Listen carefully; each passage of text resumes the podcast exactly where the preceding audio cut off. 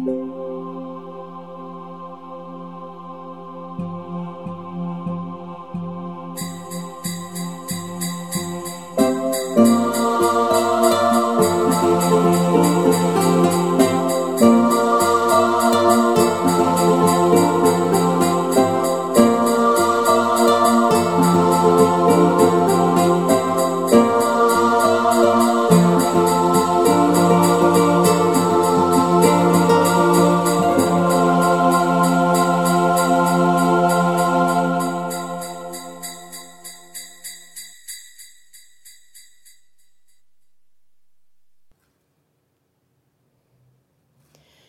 verflixt und zugekleistert.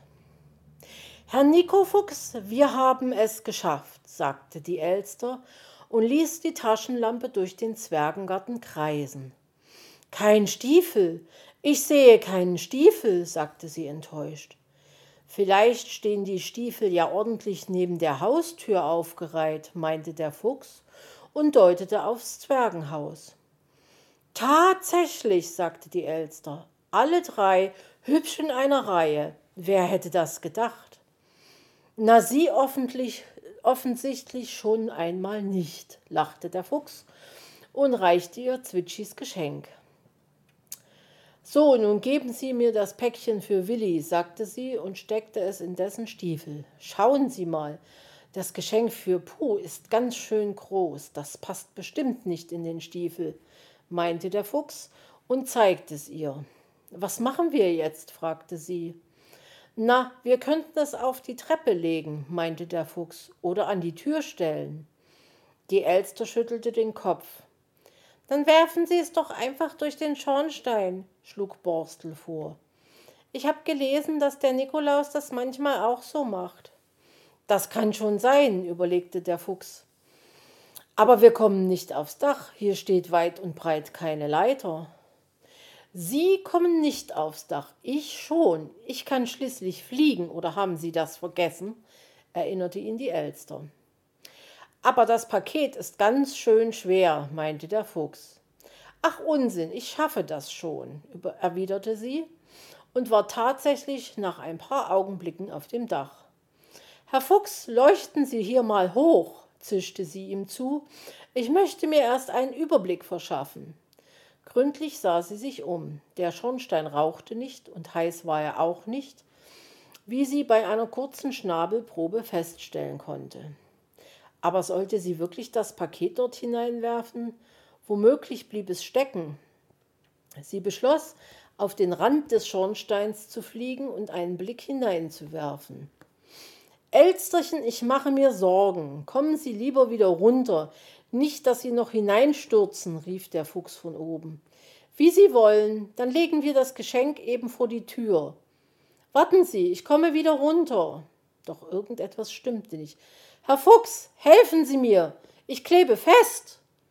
Da ertönte ein Pfiff. Zwitschi kam aus seiner Deckung und Willi und Paul Kautz schwirrten durch den Garten und landeten ebenfalls auf dem Dach. Schaut mal, ich hab ihn, erklärte Zwitschi begeistert und Paul knipste seine LED-Lampe an. Auch von unten wurde die Szene ein bisschen beleuchtet, denn Herr Fuchs hielt seine Taschenlampe immer noch auf den Schornstein gerichtet. Ein Nikolaus mit Schnabel? war Willi verwundert. So hätte ich ihn mir aber nicht vorgestellt. Dieser Schnabel kommt mir irgendwie bekannt vor, rätselte Zwitschi.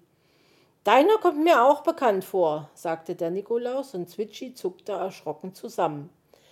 Aber Frau Elster, was machen Sie denn hier? entfuhr es Paul Kautz, der sie als erster erkannt hatte. Ich vertrete den Nikolaus, erklärte die Elster stolz. Er hat mich und Herrn Fuchs um Hilfe gebeten. Sie hat er nicht gebeten, berichtigte der Herr Fuchs von unten. Aber damit mir mein Einsatz als Nikolaus nicht so viel Spaß macht, haben sie sich mir angeschlossen. Dann waren Sie also der Fuchsschwanz am Nikolaus, begriff Paul. Das kam mir gleich merkwürdig vor. Ich bin auch dabei, meldete sich Borstel, und auch er wurde begrüßt. Also, meine Lieben, was soll das? Wieso klebe ich hier fest? beschwerte sich die Elster. Na, das ist so, erklärte Zwitschi. Wir haben für den Nikolaus ein paar Fallen aufgestellt, in der Hoffnung, dass er in eine davon tappt. Wir wollten ihn nämlich um ein Foto mit jedem von uns bitten, denn so ein Foto ist etwas ganz Besonderes. Ein Foto mit mir als Nikolaus könnt ihr gerne haben, aber lieber unten vor der Haustür. Da rückt mich die Außenbeleuchtung in ein besseres Licht, erwiderte die Elster. Und ich kann auch gleich mit aufs Bild, rief der Fuchs von unten. Denn die Elster ist ja nur die Assistentin der Vertretung vom Nikolaus aber eine besonders reizende Assistentin, behauptete sie. Gut, Willi, her mit dem Lösungsmittel. Befreien wir die Assistentin vom Vertretungsnikolaus aus ihrer misslichen Lage, sagte Zwitschi. Die reizende Assistentin, wenn ich bitten darf. So viel Zeit muss sein, wurde er prompt verbessert. Lösungsmittel? Äh, hu, wa, was? fragte Willi verwirrt. Na, das Lösungsmittel für den Superkleber. Sonst kriegen wir die Elster hier nicht runter, erklärte Zwitschi. Wieso fragst du eigentlich mich danach? Weil du es beschaffen solltest, gab Zwitschi zurück. Äh, das muss mir irgendwie entfallen sein, sagte Willi kleinlaut. Und wie komme ich jetzt hier wieder runter? fragte die Elster mit einem leichten Anflug von Panik in der Stimmung. In der Stimme. Wir können es mit Ziehen versuchen, schlug Paul Kautz vor und sie zogen mit aller Kraft an ihr. Aber an den Stellen, wo der Superkleber haftete, war nichts zu machen. Passt doch auf meine Federn auf.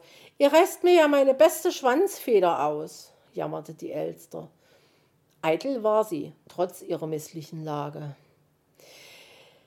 Wenn wir ihr kein Federchen ausziehen dürfen, dann kriegen wir sie hier nicht runter, flüsterte Paul Kautz seinen Freunden zu. Herr Fuchs, besorgen Sie sich eine Leiter und heißes Wasser. Vielleicht können wir damit den Kleber ein bisschen aufweichen, rief die Elster in heller Aufregung. Bemühen Sie sich nicht, der Superkleber ist nicht wasserlöslich, sagte Zwitschi. Da hilft nur eine Schere.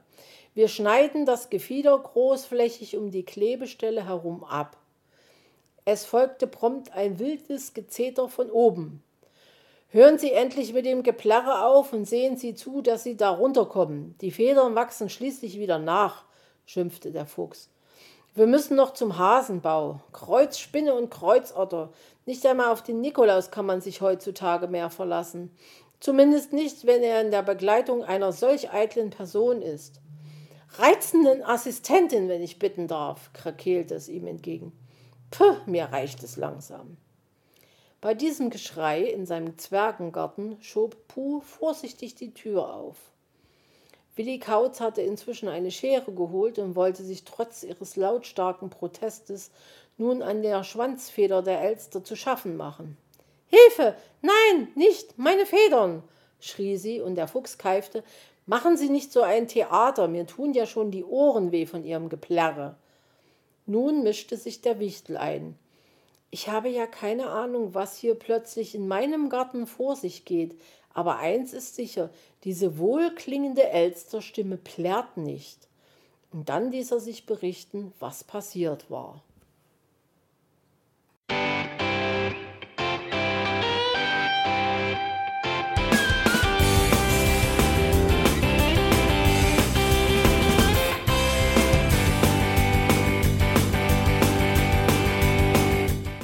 Das war Irgendwasser von Blinzeln.